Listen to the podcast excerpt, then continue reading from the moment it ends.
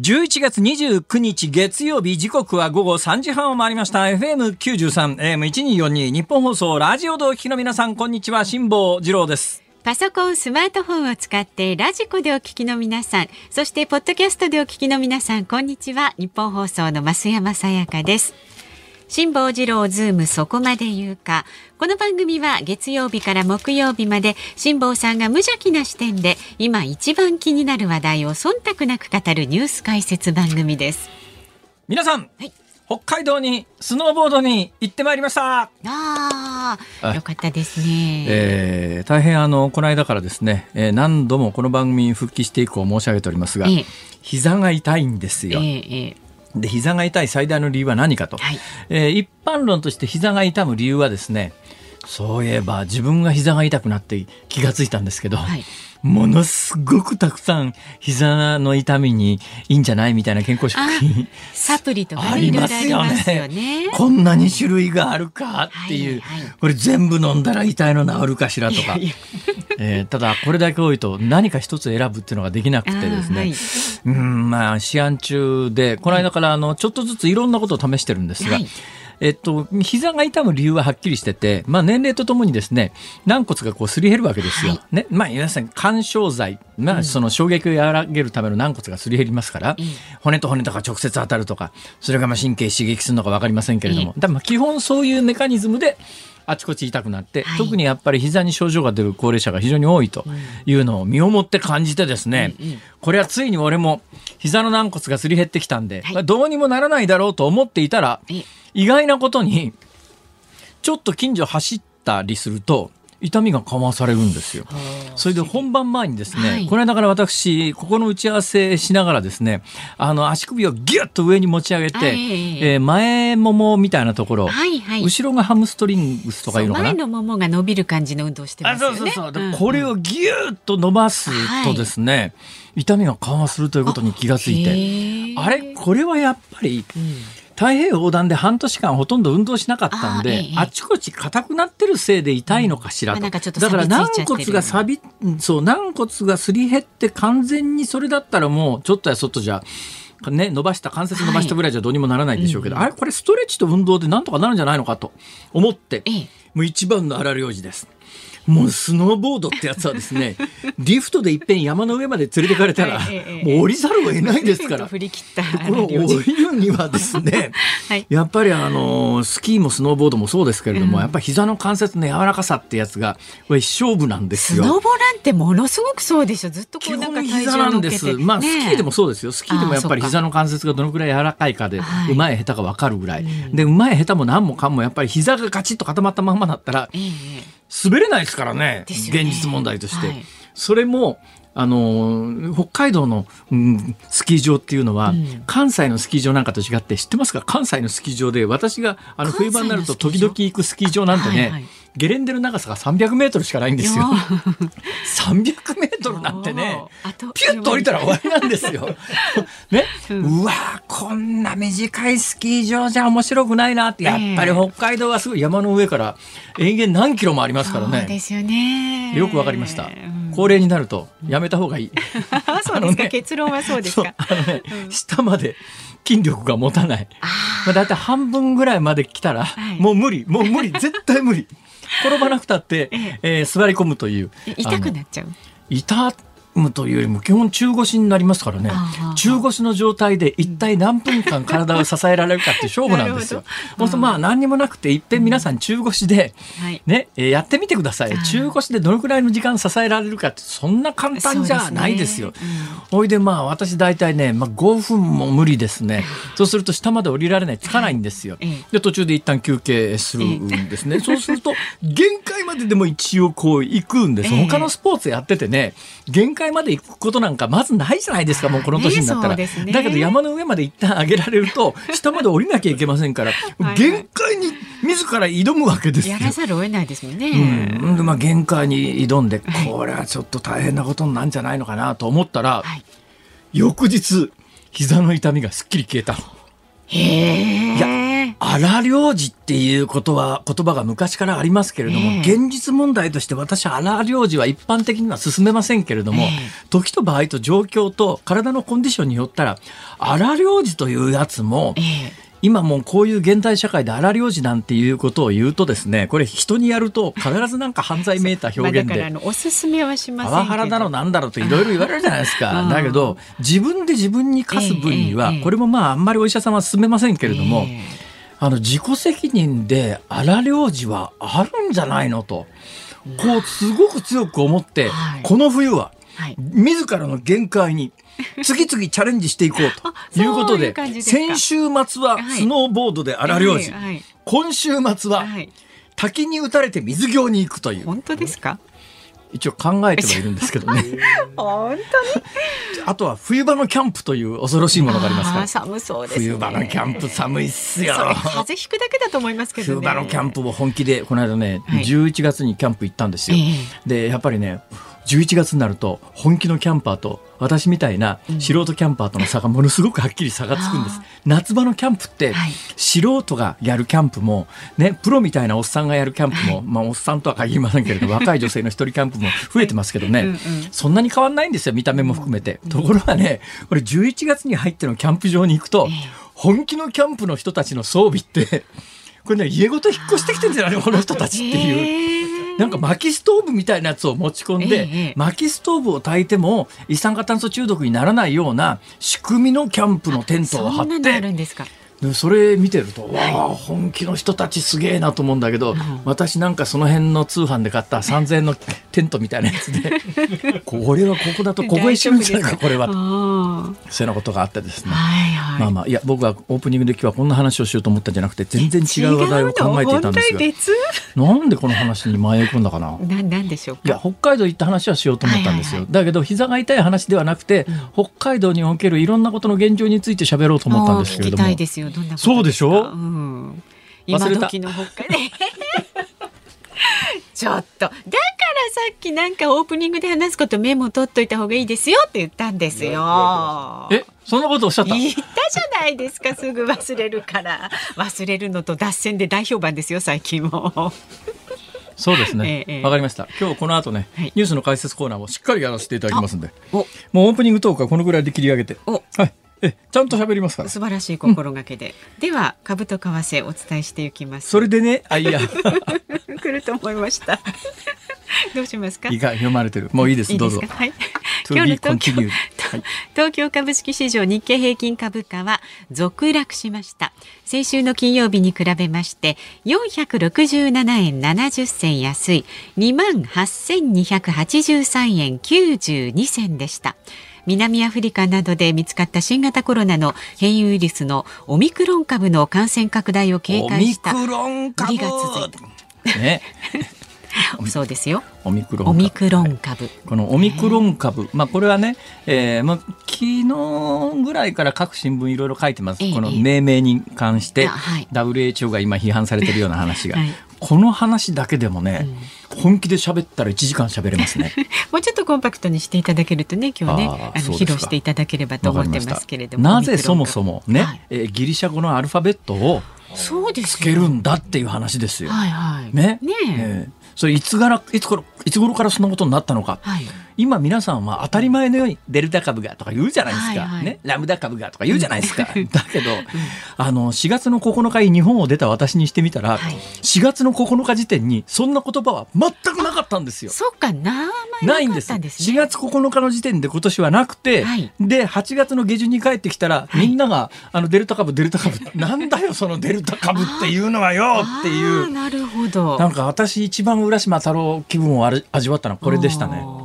いつの間にでこう、まあ、半年分の新聞をダーッと読んでいたら、はい、境目が5月の半ばか下旬かそのあたりですね、えー、WHO がなんかあの、えー、南アフリカ株であるとか、はい、インド株であるとかっていうと特定の国に差別を生じる可能性があるからっていうんでそれまでは国の名前を付けてたのが。大体もともとあの、えー、新型コロナだってそうですからね、はい、COVID-19 っていう今名前がついてますけれども、うん、昔はその一番最初に発見さ例えばスペイン風邪なんていう言葉がありますけれども、えー、それが慣例だったんだけれども、まあ、これは今回のコロナの前ですけれども、うん、WHO が国名やめちゃった後、うん、本来ならばこれは武漢武漢ウイルスとか、はい、中国ウイルスとかかつてだったら名付けられていたはずなのが、うん、それが COVID-19 になって今回オミクロンになったのはその一つ前の、えー、ギリシャ語のアルファベットのあの これね日本語で言いづらいんだけどさ、はいはい、まあ、発音も臭いというのかくしっていうのか、ぐさいっていうのか、いろんな言い方があるんですよ。だから日本語に訳した時のアルファベットの呼び方の一般名は臭いって言うんですね。臭いね。臭いっていうアルファベットなんですが、はい、臭いを飛ばしてオミクロンにしちゃって、なんで臭い飛んだのっていう話が、まあ今日の焦点の一つではありますけれども、そこに至る、なぜギリシャ語なんだということも含めて解説しようと思うと、やっぱ3時間かかるわ。いや、3時間はいらないですけど、もうちょっとコンパクトに、ね、そうですか。はい、まあまあそんなことで今日じゃあそのあたりを中心に、ええ喋っていきますか。楽しみにしております。はい、で、為替相場現在1ドル113円30銭付近で取引されています。さあ、ズームそこまで言うか、この後は週末のニュースを振り返るズームフラッシュ。で、4時台のお客様は、辛坊さんがね、その太平洋横断中に助っ人パーソナリティとしても5回もご出演していただきます。増田さん5回も出てくださってんですか？よく来ていただいて。おかしいな。私そんなに電話で喋った記憶がないんだけどな。あら、増田さんの時に限ってね、なんか衛星携帯電話の調子が悪くなって繋がんないんだよ。そう、そういうこともありました。ね、増田電波出してんのかな？いや、そんなことはないです妨害電波みたいなやつ。しませんよ。あ、そうそう。今日はいあのお迎えしますんでね。たっぷりお話ししてください。番組ではラジオの前のあなたからのご意見お待ちしております。メールは z o o m zoom アットマーク一二四二ドットコム番組を聞いての感想はツイッターでもつぶやいてください。ハッシュタグ漢字で辛坊治郎。カタカナでズーム。ハッシュタグ辛坊治郎ズームでつぶやいてください。で今日月曜日は5分延長バージョンでねお送りしますので5時28分頃ズームオンミュージックリクエスト。あなたが聞きたいリクエストソングもお待ちしております。そのね聞きたい曲のリクエストの理由なんかも書いて送ってください。ズームそこまで言うか。この後は週末のニュースにズームします。ズームそこまで言うか。このコーナーでは辛坊さんが独自の視点でニュースを解説します。まずは先週末から今日にかけてのニュースを紹介するズームフラッシュです。18歳以下の子どもへの10万円相当の給付をめぐり財務省が半額の5万円をクーポンの形で支給することにより事務費用が900億円増加することが与野党に説明していたことが分かりました。これについて鈴木俊一財務大臣は27日いくらかかるのかはまだ聞いていないと述べています。日本維新の会は代表選挙について国会議員や地方議員などを対象に電子投票を行いました。その結果代表選挙が見送られることになり松井一郎代表の続投が決まりました。また体調不良を理由に片山虎之助共同代表の辞任も承認されました。連合の吉野智子会長は昨日テレビ番組に出演し来年の夏の参議院選挙に向けて立憲民主党、国民民主党、連合が協力し合って戦える関係を作っていきたいと述べました。所得税およそ5300万円を脱税した疑いがあるとして東京地検特捜部は今日日本大学の田中英寿理事長を所得税法違反容疑で逮捕しました。岸田総理大臣は新型コロナの新たな変異株オミクロン株がヨーロッパなどで急拡大する状況を踏まえ外国人の入国措置は明日30日午前0時から全世界を対象に原則停止することを明らかにしました。日産自動車は今後5年間でおよそ2兆円を投資して2030年度までに電気自動車やハイブリッド車の合計比率を現在のおよそ10%から50%以上に引き上げる目標を発表しました。明治安田生命保険が発表した今年生まれた赤ちゃんの名前の調査によりますと男の子は蓮女の子は紬が一番人気でした。情報会社オリコンは今年の本のベストセラーランキングを発表しました。1位はスウェーデンの精神科医アンディシュ・ハンセンさんが現代人のスマートフォン依存に警鐘を鳴らした新書スマホ脳でした。新潮社によりますと日本での累計発行部数は60万部を超えています。ヤクルトがオリックスを下して日本一に輝いたプロ野球日本シリーズ第6戦のテレビの平均世帯視聴率が関東地区で12.4%を記録しました。また個人全体視聴率は7.4%でした。よし公約通り。じゃあ今あのざっとフラッシュで伝えてもらったニュースに一つずつ解説を入れていくというのはどうでしょう新趣向で？珍しい、えー、一番最初にあのね、うん、えー、取り上げられたのが何ですか？18歳以下の子供に10万円支給ですか、はいはい、半分の5万円がクーポンで、うん、えー、まあ、最初の5万円の現金は年内だけど後の5万円は来年の春かなみたいな。でそうすることによって費用が900億円もかさんじゃうっていう。あの900億円。だからもともと普通に配るだけで300億円ぐらいかかるらしいですよ、それがまあクーポンにするとまあ印刷代であるとかなんだとかでプラス900億円で合わせて1200億円。どやねんっていうんで結構ネットで話題になってますけれども、はいはい私ね、基本的本質はですね、何するにしたって金はかかるんだよ。うん、何した何するにしたって金はかかるんだけど、500億円金額を増加させてでも、半分をクーポンにして配ることにどんな意味があるのかっていうのの説明が全く行われてないでしょ？で、ね、それがないから、うんうん、そこの部分だけに目がいくんで、まあ、例えばよ。例えばよ。別に俺政府の代弁するわけじゃないし、それが必ずしも正しいと思ってるわけじゃないから、だけど例えば説明の仕方として、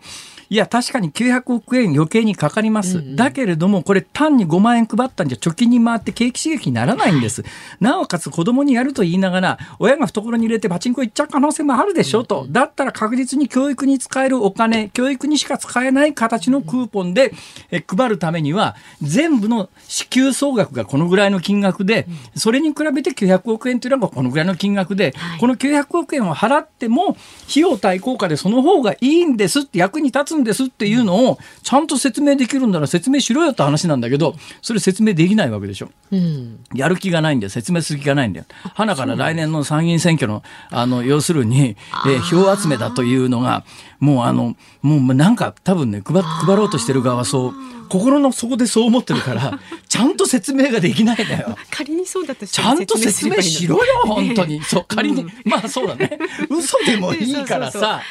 嘘でもいいから説明しろよってな話なんだけど、はい、それができないからみんながでだけどまああの例のアベノマスクの時もそうだけども、うん、あれもさ1億3000万人人口がいるわけだから、はい、1円のもの配ったって1億3000万いるんでマスクが2枚で100円だとしたらそれだけで130億かかるんだわそれ。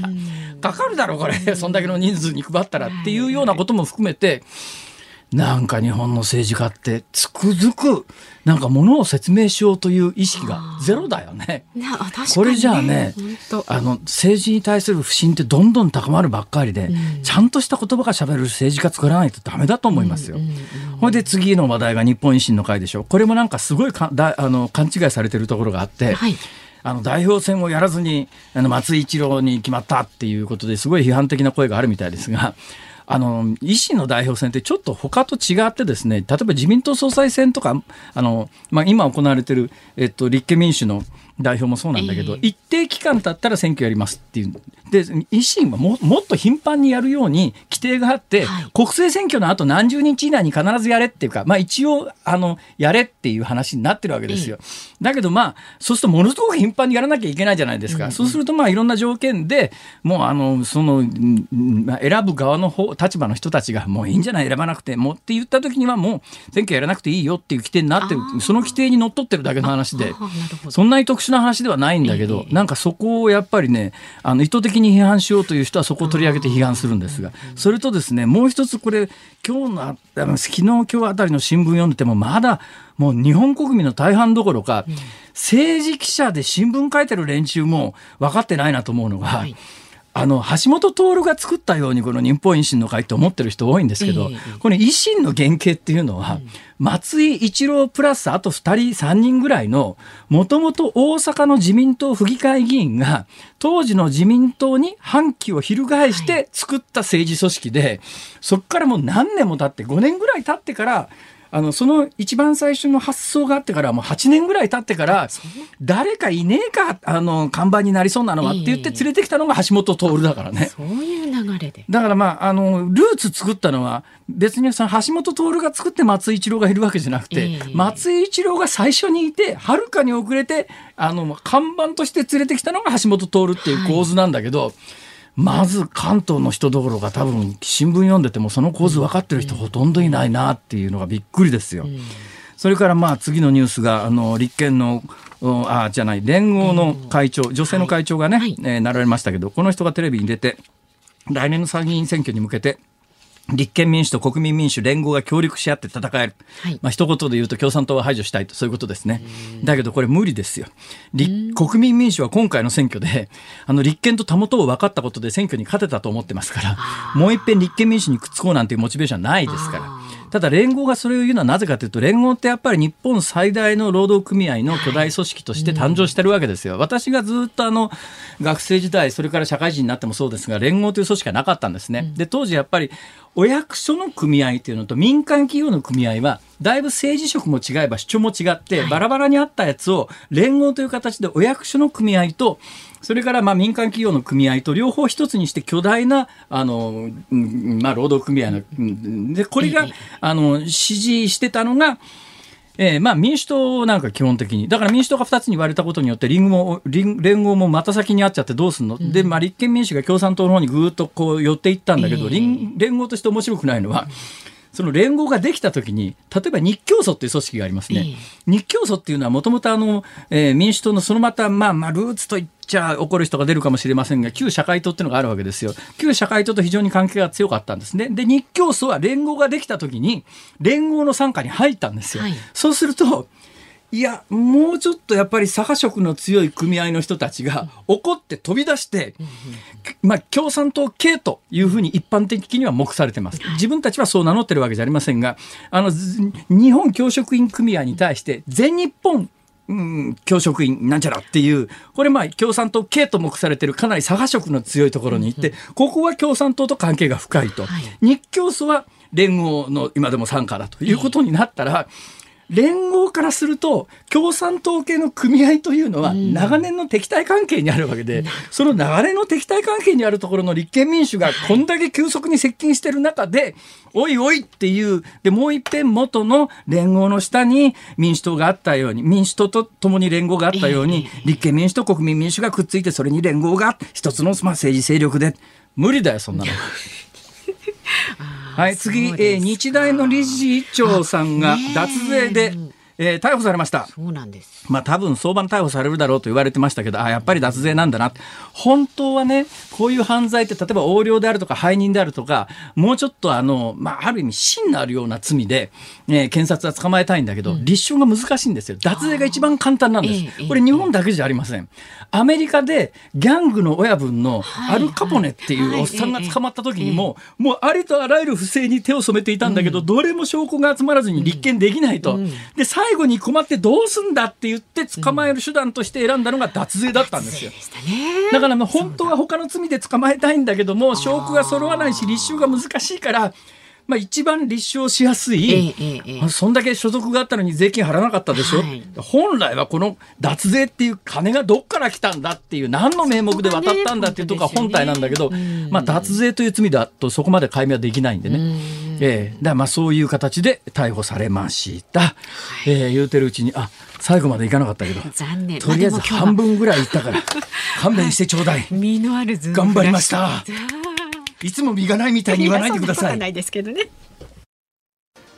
11月29日月曜日時刻は午後4時を回りました。東京有楽町日本放送第三スタジオから辛坊治郎と。増山さやかでお送りしています。メールをいただいてます、はい、ありがとうございます。神奈川県横浜市浜野五郎さん。へいへい最近番組内で缶詰のサンマのかば焼き丼の話をされていますよね。そうですね。はい。それを聞いて久々に食べたくなり、今日スーパーに行ってきました。ええ、そこでびっくりです。何ですか？今あ、今こんなに値段が上がっていたんですね。サンマのかば焼きの缶詰って昔100円ぐらいでしたよね。あ私もそのイメージですね。100円のイメージですね。です場合によったら88円のイメージですね。うん大手のサンマのかば焼きが税込みで246円。マジっすか？廉価版でも税込み192円です。だからねあの物価上がってない上がってないデフレだデフレだってこう決まり文句のように言われてますよね、はい、だけど、まあ、サンマの缶詰、まあ、サンマは特に不良だから上がってるっていうんで、うんうん、ちょっとまた事情が違うことは違うんですが、うん、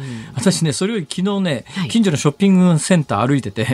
仰天したのが何でしょうか。どら焼きうまそうなのがあったんですよ。あうまそうなどら焼きだなと思って、うん、私まああの誰も知らないと思いますがあんこものがちょっと好きなもんですから。スタッフは知ってますよ。あんこものでどら焼きうまそうだなと思って、買おうと思ってふっと値段見たら400円。え一個？一個。そしたらですね、一個400円のどら焼きって。そんなに珍しくひっくり返るほどのもんでもないらしいって話でですねまあ高いっちゃ高いけどもそういうのありますよね。あどうでもいいですが北海道に行ったんですよ。思い出しました？いや思い出しません。今全然違うことを考えたんです。何でしょう。あの今レジ袋有料化になってますよね、はいはい、レジ袋お金払うの当たり前ですよね、うんうん、北海道の地元の北海道のチェーン店があるんですよ、はい、あんまり本州では見かけないスあのチェーン店ですが、うん、そこレジ袋タダでくれます。あへ これなんでかなと思ったら、うん、あの一定以上えー、っと、まあ、自然エネルギー由来っていうか自然素材由来のものが混入されているレジ袋の場合はお金取らなくていいっていうなんか例外規定があるはず。多分それなんじゃないかなと思いますけどね。そのゴミ袋じゃない、えっと、スーパーのレジ袋自体ね。はい、ポリポリだからあの、まあ、石油由来が何パーセントか自然素材由来が何パーセントかっていうのがあって、うんうん、それが一定以上の配合になるとそれお金取らなくていいっていう。だただまあコストはかかるはずなんで。だけどあれは確かにね私あの東京界隈の、うん、できることならば何とかしてくれないかなと。レジ袋あると前何回も申し上げてるように、はい、レジ袋がまあ環境配慮で有料化になりましたって、はい、そのこと自体にね異を唱えるつもりもそんなに大きい声ではないんだけれども、えー、だからといって今までただだった紙袋いや小分け用の紙袋まで全部金取るってね、これ便乗値上げ以外の何もんでもないだろう。何十円単位で取られると、ね、今この長年デフレだデフレだって言って物価が上がらない上がらないっていう、上げたいんだけど上げられないっていう状況が実は末端の焦点ではすごく多いんですね、そういうケースが。あのそんなところが例えば今回のレジ袋有料化に乗っかる形で、とりあえず紙袋も有料化してやれみたいなことで。今原油価格が上がってて、まああの効果不効果、まあ、効果不効果ってまあ不幸なんですけれどもまたちょっと新しいあの株株株最近ね、うん株っていう言葉が出てきた時に前後の関係でこれは新型コロナの新しい株なのかそれとも東京証券取引所の株なのか字面見た時に一瞬からどっちかなと思う時あるんですが新しいその新型コロナの株が出てきたことによって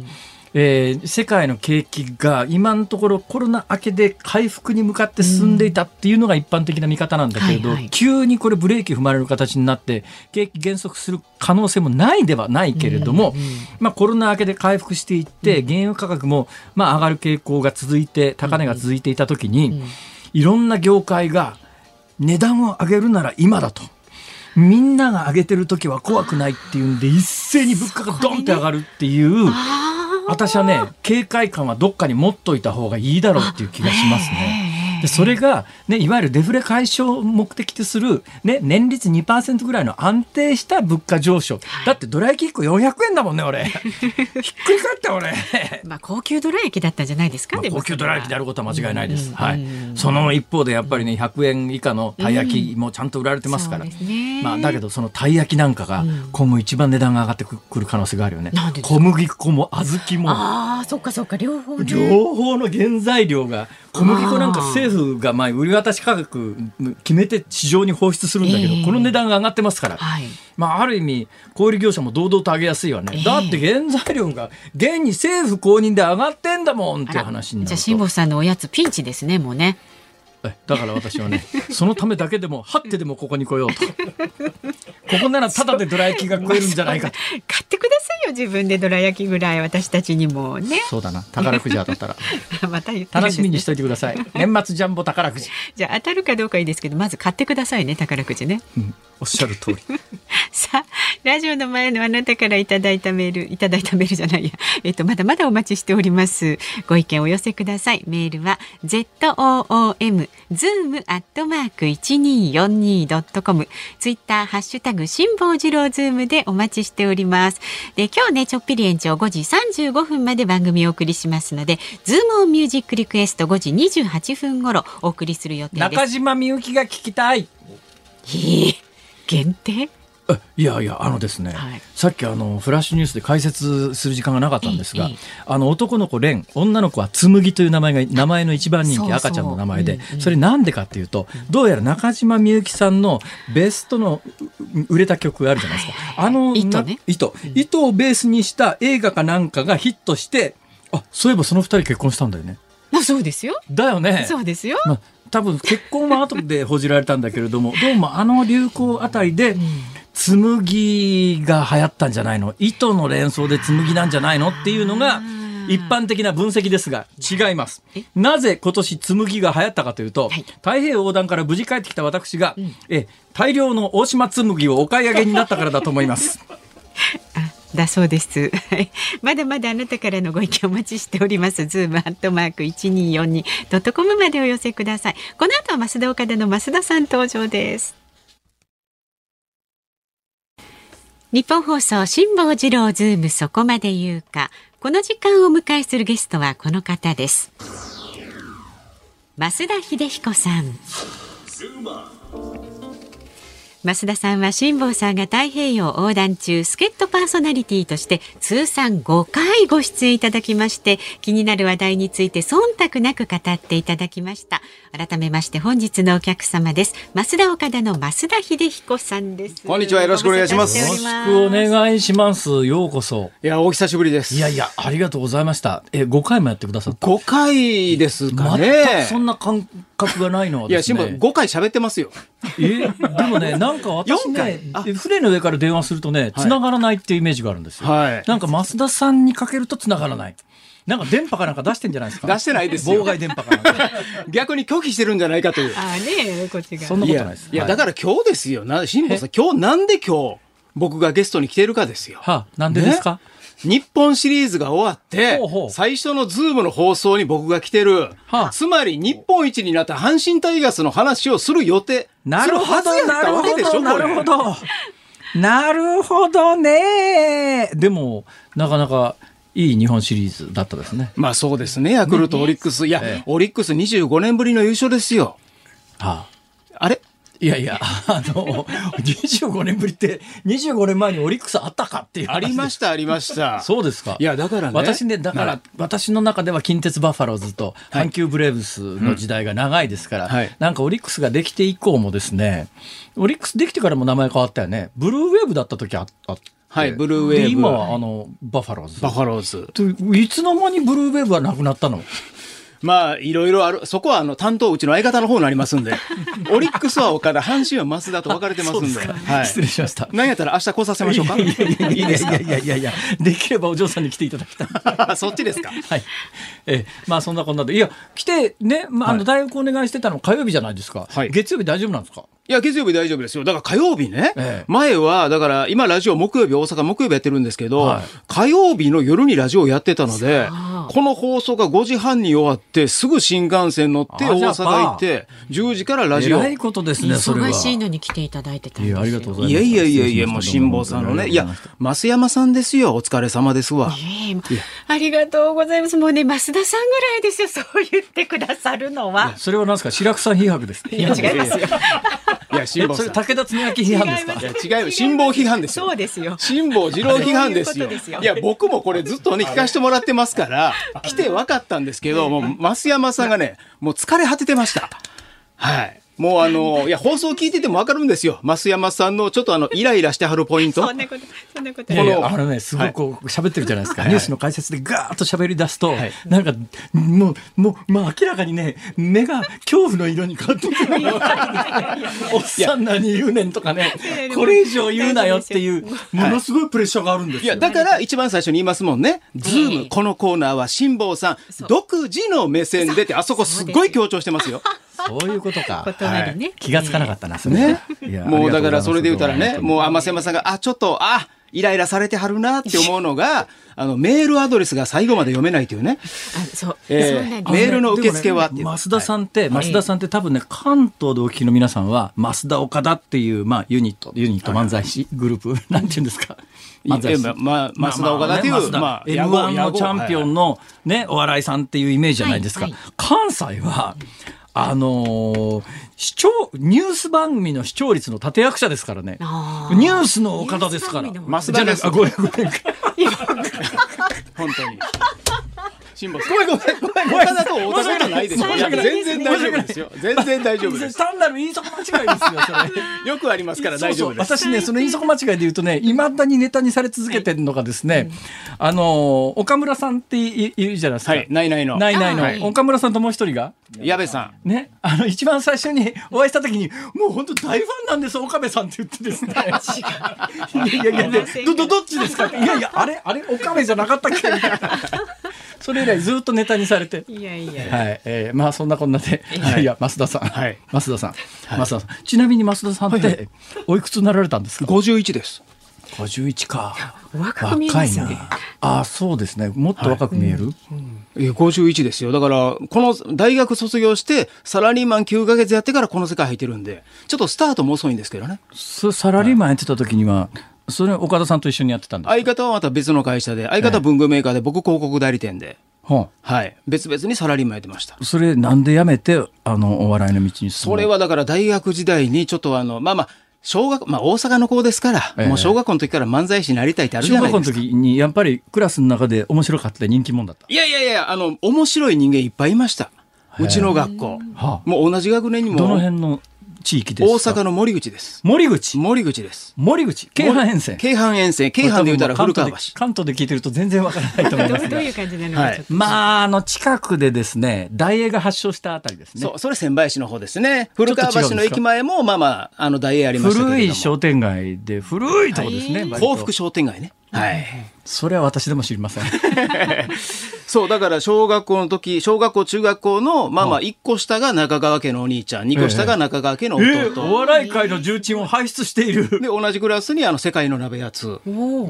はい。もうそういう感じやったんで、もうおもろい人間いっぱいいましたから。えはい。僕な、でも、小学校の時の卒業文集に面白い漫才師になりたいと書いてるんですけ。ど。へえ。はい。あ岡田さんとの出会いは？相方とは大学ですね。大学っていうか短大です。それこそね、辛坊さんが住んではる枚方の関西外大。関西外大の短大です。はあはあはい。で、短大で知り合って。ええ。で、まあまあ、英語か？英語科ですね。英語か。英語かですよ。いやいや、いや、ロケ一緒にいたらね、もう英語のところは全て辛坊さんに任せますけどそんなことない、そんね。なことない。だってね、英語だけじゃないですよ。韓国語もできはる。韓国語は NHK のハングル講座1年間勉強させていただいて番組で。はい。それで、まあまあ、上辺トークぐらいは。ヒアリングはもう全然わかんないですね。いや、まあ、上辺トークでもね、やっぱできたら素晴らしいですよ、そらね。いえいええーイカゲーム見ました？イカゲームは見てないですえ、。見てないの？いや、最近ね、ドラマ見てない、映画は見てるんですけど、もうドラマあんまり見てないんですよ、ね。なんで忙しくて？いやいやいや、もうドラマ言うても30本ぐらい見ましたからね。あ、韓国ドラマ？韓国ドラマね、あの、二十何話あるじゃないですか。あるある。あの、最後が良くなかった時のダメージでかくないですか？いや、僕ね、実は韓国ドラマ一回も見たことないです。あれだけ流行った冬のそなたすら見てないんですよ。はい初めて見たのがイカゲーム。もう、まあ、初めて見た。だからその前の愛の不時着ですら見てないんです。あじゃあほら、韓国ドラマの往年のパターンっていうのは知らないんですよね。初めて見て、あーななんで見たかというと、はいその前にアカデミー賞を取った、うんあの、えげつない映画あるじゃないですか。えー半地下の家族？そうそう。はいはいはい。あれ、えげつ、えげつなっていう、日本人の監督なら途中までは似たようなストーリーでも、途中から全く違うストーリー展開に持っていくだろうなっていうのが、最後がハリウッドの一番なんか無茶苦茶な映画の方にぐーーッと入っていってトータルとしてまあ全世界で受けてアカデミー賞取ったっていうのはまあまあそれはすごいじゃないですか。はい、ほんであの映画を見たもんだからでイカゲームってやつはまあ、あの、日本でね、似たような、あの、映画、カイジか、カイジかなんかのパクリみたいな話があった、あったんで、どんなもんかな、いっぺん見てみようと思って見たら、うん、もう見事に、あの、はめられてですね、最後までいっちゃいまして、ドーッと9話全部見て、一晩で9話全部見て、あの、寝ずにここへ来るという、そういう。韓国ドラマハマった人は最初そんな感じですね。はい。いい加減も僕見てないんでよくわかんないんですけれども、やっぱりもう寝れないのが続きましたよね。そのいい加減もあれ見てからですね、私実は近所ジョギングするときに、はい、あの全身赤の上下のジャージで走ってたんですが、うん、今も緑に変えようと思って。え以前はカズレーザーやったんですね。そうそうそう。はい、あの新庄より俺の方が早かった。新庄さんもね真っ赤なね着てましたね。はい、そんなんで。えー、そうですか。いや、そ、そう、そうですか。何も言ってないです。あなたのイカゲームの話だけですよ。いやいや、その、関西外大で、はい、関西外大で、相方さんと知り合われて、はい、そうですね。それで、だけど、大学卒業して、はい、えお互い別々に、別々のサラリーマン生活を始めて、はい、なんで戻ってきたんですか、まあ、短大やったんで、短大で別れて、卒業してから僕3年編入で4年生の方に行って、はあ、相方は専門学校の方に行って、ほうほう。で、大学の関西外大の学園祭で、いろいろ司会とかモノマネとかなんか、まあ、なんかいろいろやってる時に、ええ、今の事務所から声をかけていただいて、今の事務所は松竹芸能です。はい。やっぱり当時ね、松竹芸能、ね、養成所ありましたけど、ほっとったらみんな吉本さんの NSC にも行っちゃうから、いろいろ学園祭回ってスカウト活動みたいな感じをしてたんですよね。あその時に、はい、吉本じゃなくて松竹芸能行った理由は何なんですか？いやもうそれです。向こうから来たから？声かけていただいて、いや、その前に短大の時に、うちの相方に吉本行こう、NSC 行こうって誘ってて、え相方に断られて。なんで？お笑い興味ないと。はあ、はい。一緒に学園祭とかいろいろやってたんですけどね、ええ、僕は違うやつと漫才やってて、岡田は違うやつとコントやってて、え、で、結構学園祭とかやっててね。うん。ほんで、岡田とコンビ組んでいきたいと思ったんで、声かけてたんですけど、はあ、まあまあ、あまり興味ないっていうので、バラバラなって。で、大学の4年生の時にスカウトみたいな感じで声かけていただいて、ええ、で、その時に、あの、一緒に組みたい人間がいてるんですけど、って、その時声かけてくれた松竹芸能の人に言うて、岡田に話をして、で、卒業間際の1月から3月までですかね、もう就職決まってたんで、え、はい。で、まあ、3ヶ月だけ養成所会話してもらって、はあ、はい。で、相方にどうするって聞いたら、いや、サラリーマンになるって言うたんで、大学4年生と同時にサラリーマンになって。ほう。で、夏ぐらいに同級生の結婚式やって、ええ、久々に会った時に相方が、なんか仕事がね、え、あんまり楽しくないというか、まあそんな感じのこと言うたんで、これチャンスや思ったんで、自分の車、カラオケボックスやったんですけど、はあ、カラオケボックスの駐車場に呼び出して、はあ、僕の車に乗せて、はあ、ね、カーステレオからは浜田省吾流して、あれね、はい、浜田省吾好きなんですよ。あ、一緒に行きましたね。沖縄の浜省が、浜省ファンが集まるお店。えー、そういうお店はい、辛坊さん帰りたそうにしてました。そう、なんだろうこれはっていう。なんだろうこれは。そうそう、増田さんと取材に行くとね、なんだろうこれはっていう。面白いですね。今までで一番ね、増田さんと取材に行って面白かったのはね、あの例のえー、汚染水っていうか処理水か。汚染水じゃなくて厳密に言うと日本語だと処理水の方が正しいのかもしれませんけれども、はい、福島第一原発の流入してくる水を処理した後、ねあのトリチウムが残るとトリチウム水放出するって話があっていや、既存の稼働中の原発、普通にトリチウム出てるよねっていう、はい、トリチウムいっぱい出てるところの日本海側の原発のその海に少なくとも福島第一原発は今出てないですよ。止めてますから、ね、でまあ今後今もう放出始まったのか始まるのかな、まあ、そういうことが決定されましたけど。だけどもうそういうのなしに既存の原発って日本だけじゃなくて韓国の原発も中国の原発もヨーロッパの原発もアメリカの原発も冷却水を海であの使ってるところは全部トリチウムが普通に出てるんだけど、そんなこと今まで誰も問題にしてこなかったんだけど、日本海でそのトリチウムがおそらく大量に出ているだろうと思われる海水のところで、増田さんと2人で取材に行ったんだけど、ものすごい釣り人。ね で聞いたら、いや、ここはね、海水温が高いからよく釣れるんです。いや、それは冷却水回ってるんじゃねえかっていう。ね、寒い時やったんですけど、あのね、海水触ってみてください言われて、海水触ったら、あったかってなったんですよね。いや、だからね、うん世論って何なんだろうっていうのをね、もう一つ一つのニュースの現場見ていくとね、あの、私もね、知ってはいたけど、実際に行って、今の話じゃないけど、海水に手突っ込むとか、ものすごい釣り客が、ここは海水温高いから釣れるんですよって言って、徹夜しながらものすごい大量の魚釣って持って帰ってるのを見ると、何なんだこの騒動はと。ね釣り人もすごかったですね。今でいう密ですよね。そうそう。うん、みたいなね、結構面白いことがたくさんあったんですが。それで、私この間ね、鶴瓶さんと仕事したんですよ。あ、あの、あれですよね、あの、大阪の。えー、ああの鶴瓶さんの劇場、はいはいはい、鶴瓶さんがやってはるもともと諸角さんの自宅を改装した劇場行って、はい、えー、まあ、その後ももクロさんとやってるカンテレかなんかの番組のあれも出たんですけど、はい、でそれでいろいろ話してて松竹芸能じゃないですか。はい、で関西の、ね、お笑い系の芸能人で吉本の勢力と松竹芸能の勢力ってこれも全然違う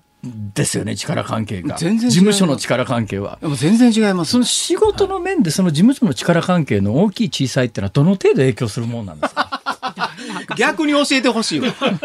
昔から芸能界いてんねんから。わかるでしょ辛坊さんが一番わかってるでしょ芸能界なんかいません。僕は単なる局のサラリーマンですし。だからわかるでしょ事務所も入ってないし、何にも関係ないんです。わからないんです。本当にわからないです。だか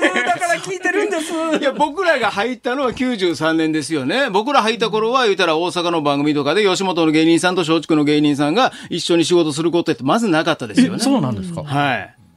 まあ一つのネタ番組みたいな大阪の大きななんか漫才番組とかにね、あの、両組が出てるってことありましたけど、いや、それこそ、さんまさんと初めてお仕事させてもらった時に、さんまのまんまに出させてもらった時に言われましたから、は俺が、鶴瓶、鶴瓶兄やんと仕事できへんのになんでお前らとできんねやみたいな感じで。その当時、今、今は知りませんけど、さんまさんと、だから松竹芸能と吉本の大物タレントが一緒の番組ってないんですか？いや、そうですね。大阪ではなかったんじゃないですか。だから、M1 グランプリですよね。はは M1 グランプリ出て、そっからなんか吉本さんの番組とかも我々も出れるように。例えばじゃあ M1 で、はい、M1 は、あの、じゃあ吉本が巨大勢力だから、それに配慮して M1 は歴代優勝者は全部、大体吉本とかそういうこともないんですか？いや、だから M1 グランプリが始まった時に、ええ、あの、新聞記事で知ったんですよね。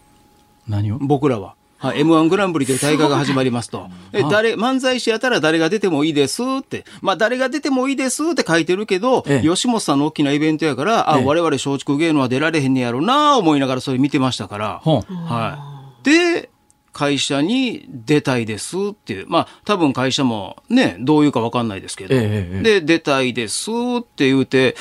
ほんで、問い合わせしたら出れますよってなって。はい。まずそこに、あ、この話をしたらですね、私4時間は喋れますからね。っていう辛坊さんの逃げ方ですね。詳しくはメルマガに書きます。辛坊の旅、えのにいや、書き、はい、今ね、多分ね、あのー、これ、ポッドキャストで聞いてる人はわけわかんないと思いますが、オンエアで聞いてる人は今、音楽が BGM が流れてきて、この BGM が流れてくると、そろそろ喋るのやめろっていう意味なんですけど、大丈夫ですから。このぐらいの、いやいやいやいや、いやいや僕そこに座ってやってましたからわかります。スタッフの気持ちが。そんな、へこたれたらダメですいや、へこたれてないです。いや、それでしかしよく優勝しましたね、M1 で。まあ、第2回ですけどね。はい。第2回なんだ。第2回。だから、ゴールデンタイムで全国ネットで漫才する機会なんて、それまで10年間ずっとなかったですから、それこそ漫才ブームが終わってからそんな番組なかったじゃないですか。はい。ということは、よほどの実力だったということですよ。そうですよ。いや、過去形？本当ですね今のね。それも失礼ですよね。いやいや今も関西ではね お笑いの人というよりもね、うん、あのニュースを分かりやすく伝える人、いやいやいやすごいですよ。だって増田さんがね街頭インタビュー行くと、はい、なんかねあの人がものすごい勢いで集まってくる、いやいやいやまあ、私なんか新人アナの頃一番困ったのは街頭インタビューに行くじゃないですか、はい、逃げて逃げて逃げまくられてね。ありますよね。増田さんと取材に行くとね向こうからね寄ってくるんですよ。だ。からね取材の時の難易度がね全然違うの実は。入り口がねそれだとね、うん。まあいいや。いや、ありがとうございます、本当に。なんかありがとうございました。はい、またぜひちょっと、ね、えー、ぜひお願いします。はい、あのお時間見繕っていただいてですね。いやそうですね。辛、坊、さんに聞きたく聞きたいことないですかって事前に言われたんで、日本の選挙制度小選挙区中選挙区どっちがいいですかってアンケートに答えてたんですけど。そこまでたどり着きませんでしたけれどあの M1 と吉本と松竹芸能の関係について 次回は掘り下げたいと思います。それも中途半端でしたからありがとうございました。ありがとうございました。お越しください。増田英彦さんでした。失礼しました。ズー日本放送辛坊治郎ズームそこまで言うかをポッドキャストでお聞きのあなたいつもありがとうございます。増山さやかです。お聞きの内容はポッドキャスト用に編集されたものです。辛坊治郎ズームそこまで言うかはラジオの FM93 AM1242 に加えてラジコでもお聞きいただけます。ラジオラジコではポッドキャスト版にはないコンテンツが盛りだくさん。アトムさん吉田由紀ちゃんの中継企画。さらに辛坊さんが夕刊フジの気になる記事を解説するコーナー。そして辛坊さんが聴きたい曲をお送りする。ズームオンミュージックリクエストなどポッドキャストでは聞けないあんなことやこんなことがいっぱいです。ポッドキャストを聞いた後はぜひラジオラジコで辛坊治郎ズームそこまで言うかをお楽しみください。11月29日月曜日時刻は午後5時を回りました。辛坊治郎です。日本放送の増山さやかです。さあこの時間ズームオンミュージックリクエストをたくさんいただいてますのでご紹介しますね、はい、まず神奈川県横浜市の厚谷さん。はいはい。リクエストは辛坊さんが好きな吉野家が歌詞に出てくる中島みゆきさんの狼になりたいをお願いします。吉野家が出てくるんですか？一番最初ね夜明け間際の吉野家ではっていうふうに狼になりたい。その曲知らない。化粧の剥げかけたシティガールとっていうふうに続くああそうですか、ああ勉強になりました。それから、はい、鈴木いかさん埼玉県飯能市の方、はいはい地上の星をお願いします。辛坊さんがヨットで太平洋を横断した時にはきっとたくさんの星を見たことでしょう。羨ましいです。ありがとうございます。そうですね。ねでもね、今ね、日本帰ってきてね、うんあと夜空見上げた時、うん、今ね宵の明星で金星がすごい綺麗なの。あ明るい金星、ね、やっぱりね太平洋の上で見る星よりもね、うん、安定した陸地で見る星の方がいいです。あそうですか、はい、間違いありません、はい、それからあけぽん44さんさんですね。千葉県君津市の方。浅い眠りお願いします。中島みゆきさんの歌で初めて買ったのはこれです。へえねはいそれ歌います？どうぞ。いやいやいや歌いますかと聞いてるんです 私は今。浅い眠りにですよね。ああなるほど。はい、何ですか、えー、ペーパータイガーさん千葉市の方、えー、中島みゆきさんの泣いてもいいんだよお願いします。なるほど。ももクロちゃんに提供した曲のセルフカバーです。ももクロちゃんのミュージックビデオにはえー、北川景子さんも出ている名曲ですがセルフカバーはあまり知られていないかもと。ね北川景子さんがご出演、ね、はい、えー、それから北川景子さん綺麗ですよね。綺麗です私ね今からね7年前かな、はい、あのインタビューしたことあるんですよ。えー、北川景子さんまだ独身時代の。はいはい、え？北川景子さん。ですか？グヒグヒグヒグヒ。もういいですよ。さすがにちょっと緊張したね俺もね。でしょう。うんやっぱりだから今から7年前ぐらいの北川景子さんですから、それはとんでもないですよ。はい。クールビューティーって感じ。えええー、じゃあ新小安の親父さん、寒いですが中島みゆきさんのホームにてをよろしくお願いいたしますあ、ホームね。うん、うん。それから秋田県大仙市のチャックロゲさん、はいはい、中島みゆきさんの銀の竜の背に乗ってをリクエストします。あのドクターコトー診療所の主題歌で、はい、もし今コトー先生が放送されていたらあコロナウイルスに対して、えー、医師会分科会の方針に疑問を感じて方針を無視してウイルスの実情に合わせた診療と治療を行っていたと思います。ドクターコトーのモデルになった診療所っていうのは私取材に行った記憶があるな。そうですか。モデルがあるんですね、はい、なんか離島の離島かなんかのえー、あの診療所でしたけどね、はいはい、モデルがあるはずですよ。はいまあ、それだけのことですが、はい、それからえこちらの方葛飾区の太田ピッカルさんはですね空船をリクエストします。空船。はい。前澤さんに続けそう。新あ TOKIO もね歌ってますね、えー、前澤さんに続け辛坊さん海の次は宇宙だ。いや宇宙はね金かかりすぎるんですよ。今日もなんか新聞に書いてあったの見てたら、えーあのちょっと最近値段が上がってきてて、はい、ね、数年前に最初にニュースになった時に、うん、あの100キロのところまで上がって、うん、もう弾丸みたいにピューッと上がって数分間無重力を体験してピュッと降りてくるだけなら、はい、あの数年前売り出された時には2500万円ぐらいの値段だったはずなのが、はい、今も5000万円超えてるんです倍になっちゃってんですか、はい、で日本人がもう20何人申し込んで全世界700人ぐらいが申し込んでるらしいですよ。それで前澤さんが行く宇宙滞在型っていうのがあるじゃないですか。はいはい、あれ一人平一人まあ大体あの予定販売価格みたいなもんですけど、はい、50億だって。え50億円。じゃ前澤さんってそのくらいかあ前澤さんのやつは50億円クラスのやつですね。前澤さんってなんか同行される方の分も、ね、だからまあだから2人で100億円ぐらいは払ってんじゃないの、きっと。そうなんだ。はい。だからねちょっと無理。さすがの辛坊治郎もちょっと無理。無理無理無理無理無理。いやいやいや。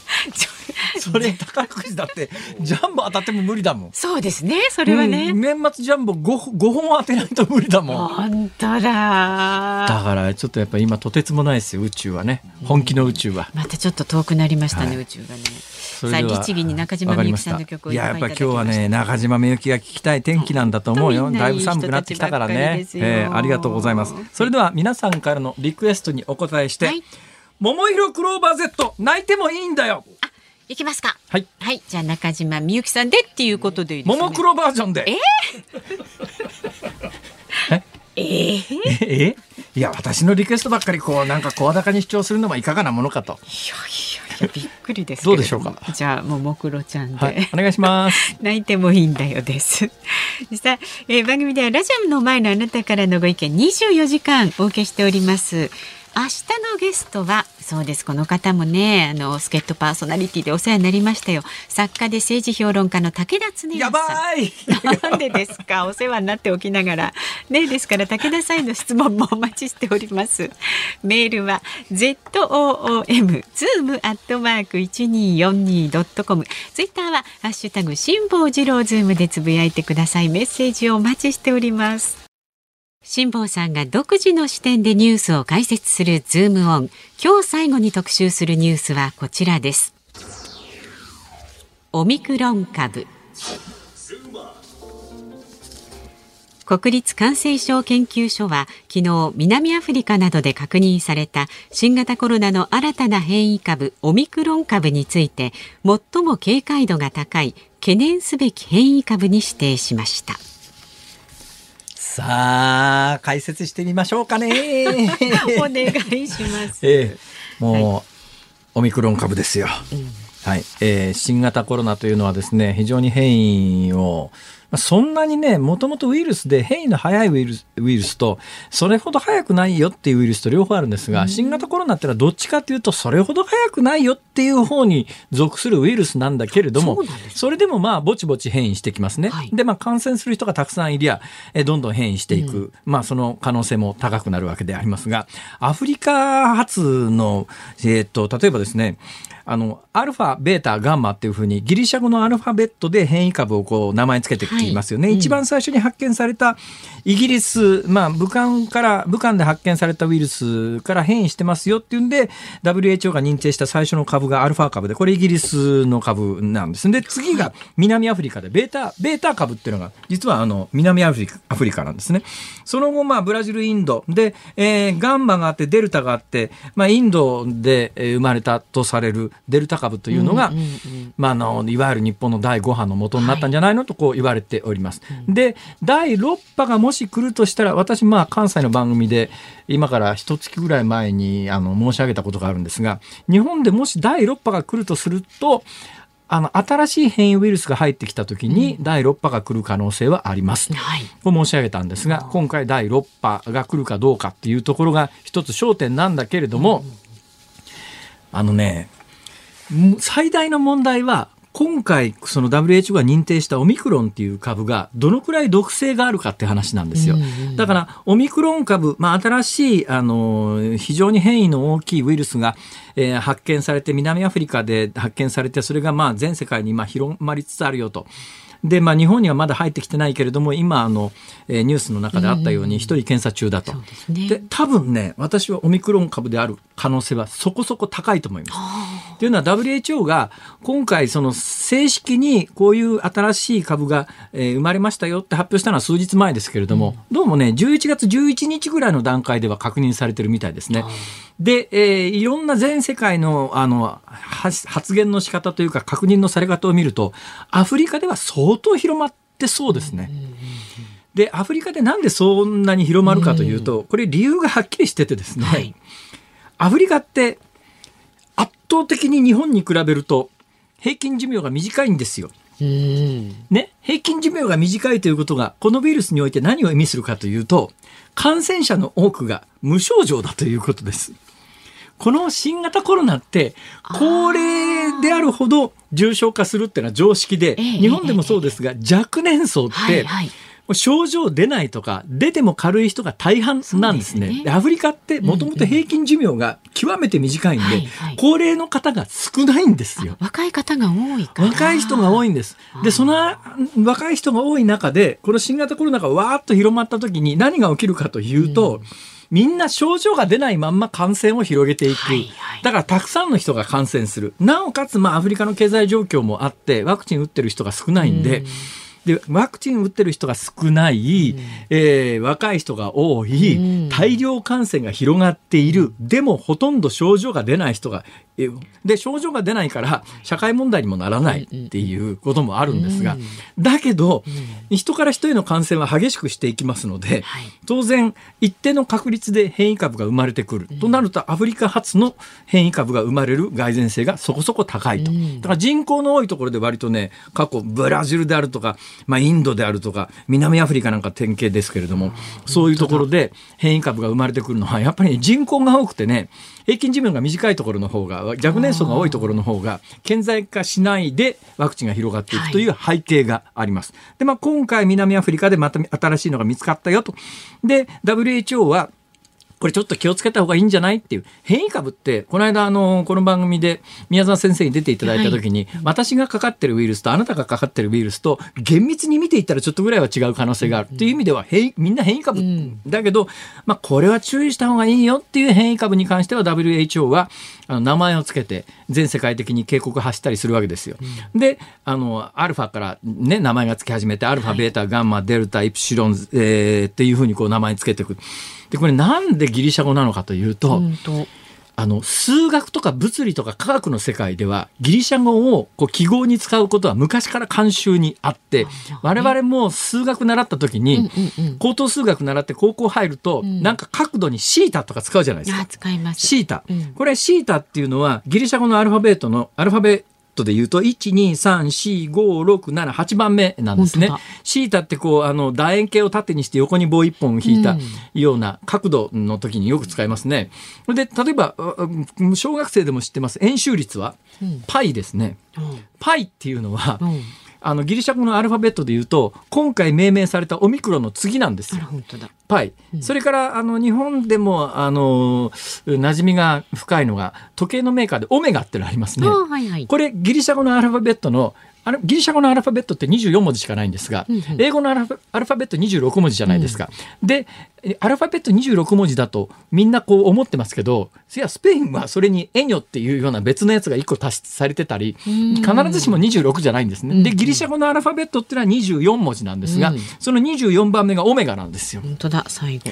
これだけどね注目は今回 WHO はですね、うんあの、アルファから順番にギリシャ語のアルファベットを当てていったんですね。アルファ、ベータ、ガンマ、デルタ、で、インドがデルタですよね。うん、それからずっとエプシロン、ゼータ、イータ、シータ、イオタ、カッパ、ラムダ、ミュー。で、ミュー。これ12番目のミューまで名前つけたんですよ。はい、これまで1文字も飛ばしてないんです。で、ミューの次が、あのギリシャ語のアルファベットだとニュー臭いオミクロンっていう。これ、臭いっていうとなんか日本だと臭いみたいですけど、ね、これもね臭いという日本語もねまあ一応そういうのが一般的ですけれども、うん、ギリシャ語の発音で言うと臭いだったりくしいであったりするわけですけど、えー、でもまあ日本ではまあ飛ばした方が良かったかもしれないけど そんなこと WHO は考慮しませんよね。そうですよねで今回不可解なのは、うん、WHO はアルファから順番にこう命名していって、うん、12番目のミューまでは名前普通につけてるんですよ。うんうん、ミューっていうのは今年の1月にコロンビアで確認されたウイルスがミューなんです。はい、でその次はニューなんですが、ニューを飛ばしたのは意味がわかるんです。あの英語の新しいニューと発音が似通ってて極めて近いので。ニューとニューューじゃね。そう。だからミューはミュー、M ね、ミューはあのあのウイルスの名前に使ったんですが、その次のニューに関して言うと、はい、これはちょっと混同するから飛ばしちゃおう。これはわかるんですよ、うん、問題はその次の臭いなんですね。臭いなんてわかりやすいじゃないですか、ね、臭い。ね。これがまあ、日本語で言うと臭いっていうふうに読むのが一般的ですけれども、はい、まあ、ぐさいであったり、くしいであったりするわけですが、うん、問題はこの英語表記なんです。例えば、アルファって英語表記だと、ALPHA ですよね。ベータは BETA じゃないですか。これ英語だともう確立してるわけですよ、これが。はい、じゃあ、ギリシャ語で臭い。これ14番目の臭いをどういうふうに表記するかっていうと、うん、XI って表記するんです。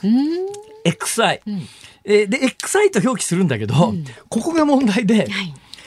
中国の一番上の偉い人の名前を英語で何て言うかっていうと、シー・ジンピンって言うんですね。例えば、あの、鄧小平って日本だと鄧小平ですけど、あれ英語表記だとデン・シャオピンって言うんですよ。で、習近平はシー・ジンピンって言うんですが、その C を英語表記でどう書くかというと XI なんです。そうすると、今回の南アフリカでもしかするとやばいかもしれないっていうウイルスの名前つけるときに、はいこの臭いを使うと、英語表記だと XI と、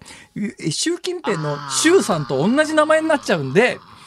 これ習近平毎日毎日今度のやっぱり習ウイルスは 習ウイルスは習ウイルスはって言ってるのと同じことになるんで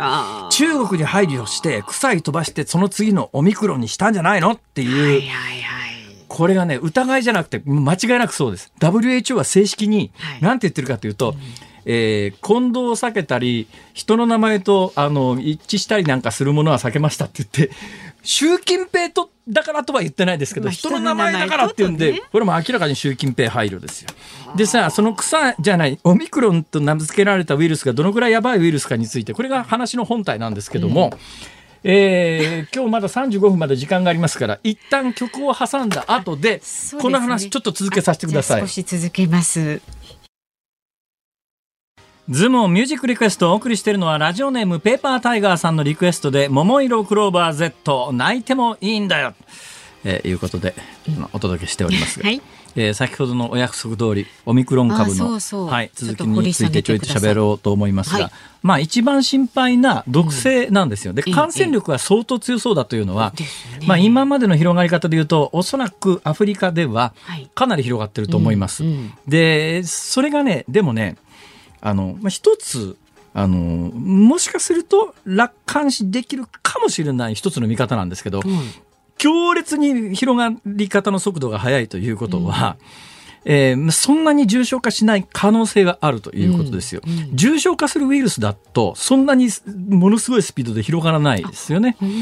で、アフリカでかなり広がってそうだと。で、その後、あの、感染している人たちの報道、続報を見てると、はいはい、亡くなったとかっていう話がほとんど聞こえてこないんで、えー、だから重症化リスク、死亡リスクに関して言うと、うん、今のところ取り立てて、これがあの毒性が高いという報道はないと、うんはい。だからその辺あまり心配しすぎずに、やっぱり感染防止を今まで通り続けると。うん、で、変異って何が起きてるかというと、今回は WHO が警戒しているのは、あのウイルスって細胞に取り付くと期にですねあの周りにあるトゲトゲ使って取り付くんですよ。でワクチンってどうやどういう仕組みになってるかというと、ものすごく大雑把に言うとそのウイルスのトゲトゲのところにキャップかぶせるみたいに、同じ形でキャップどんどんかぶせていくとウイルスって感染できなくなっちゃうんですね。ところが今回はそのトゲトゲの部分に30何箇所変異があって、あの我々があのワクチンで作った抗体のキャップみたいなやつがカポってはまるかどうかっていうと、あれはまらなかったら感染しちゃうよねっていう。でそれがはまるかどうかがまだわからないっていう今現状なんで、多分日本政府が1か月間当面外国からの,、あの日本に来るのはちょっとストップしようっていう方向性は1か月ぐらいの、は1か月ぐらい経つと、ワクチンが効くのか効かないのか毒性がどれほどなのかっていうデータがだいぶ出揃うはずなんで、そのデータ待ちをしましょうね、ということなんで。まあ、あの警戒はしつつもそれほど恐れる必要もなかろうと。だからまああの、えー、いろんな報道を見ててですね、はい、まあ煽るような報道は必ず出てきますから、うん、その辺ちょっと冷静にえー、推移を見守った方がいいだろうと、うん。うん、で新しい情報が入ってきたらこの番組ではいち早くそうですね、はい、お届けするということになりますが、はい、どうだ今日は？ちょっとさ 冒頭からほら。そうエンディングまでちょっと解説が入りましてなかなかピリッとのこうね、えー、今日ちょっとね あの2割増しということではい、これが普通ですからね、はい、そういう意見もあるな、そういうことですよ。そうですね、えーえー、明日もねこんな感じでお願いしますね。へい。お聞きの日本放送、この後は小島夏子さんのお帰りなさいです。で、明日の朝6時からの飯田浩二の OK 工事アップ。明日のコメンテーターは経済アナリストのジョセフ・クラフトさん。岸田政権の経済政策を分析します。立憲民主党の代表選やオミクロン株への対策についても解説していくということです。で、午後3時半からのこのズームそこまで言うか。ゲストは作家で政治評論家の竹田恒泰さんです。やばみ 脱炭素化の課題と問題点そうここにねあのスポット当てるということで。あとね立憲民主党代表選挙の当日の現場レポートとね結果出てますので分析なんかも行っていく、ね、明日立憲民主党の代表選の投開票で午後1時からスタートということなんでオンエアの時間には間に合ってると思います、うん、さあどうなるんでしょう？か。はいえー、辛坊治郎ズームそこまで言うか。ここまでのお相手は辛坊治郎と。増山さやかでした。明日も一生懸命やっちゃうよ頑張ってください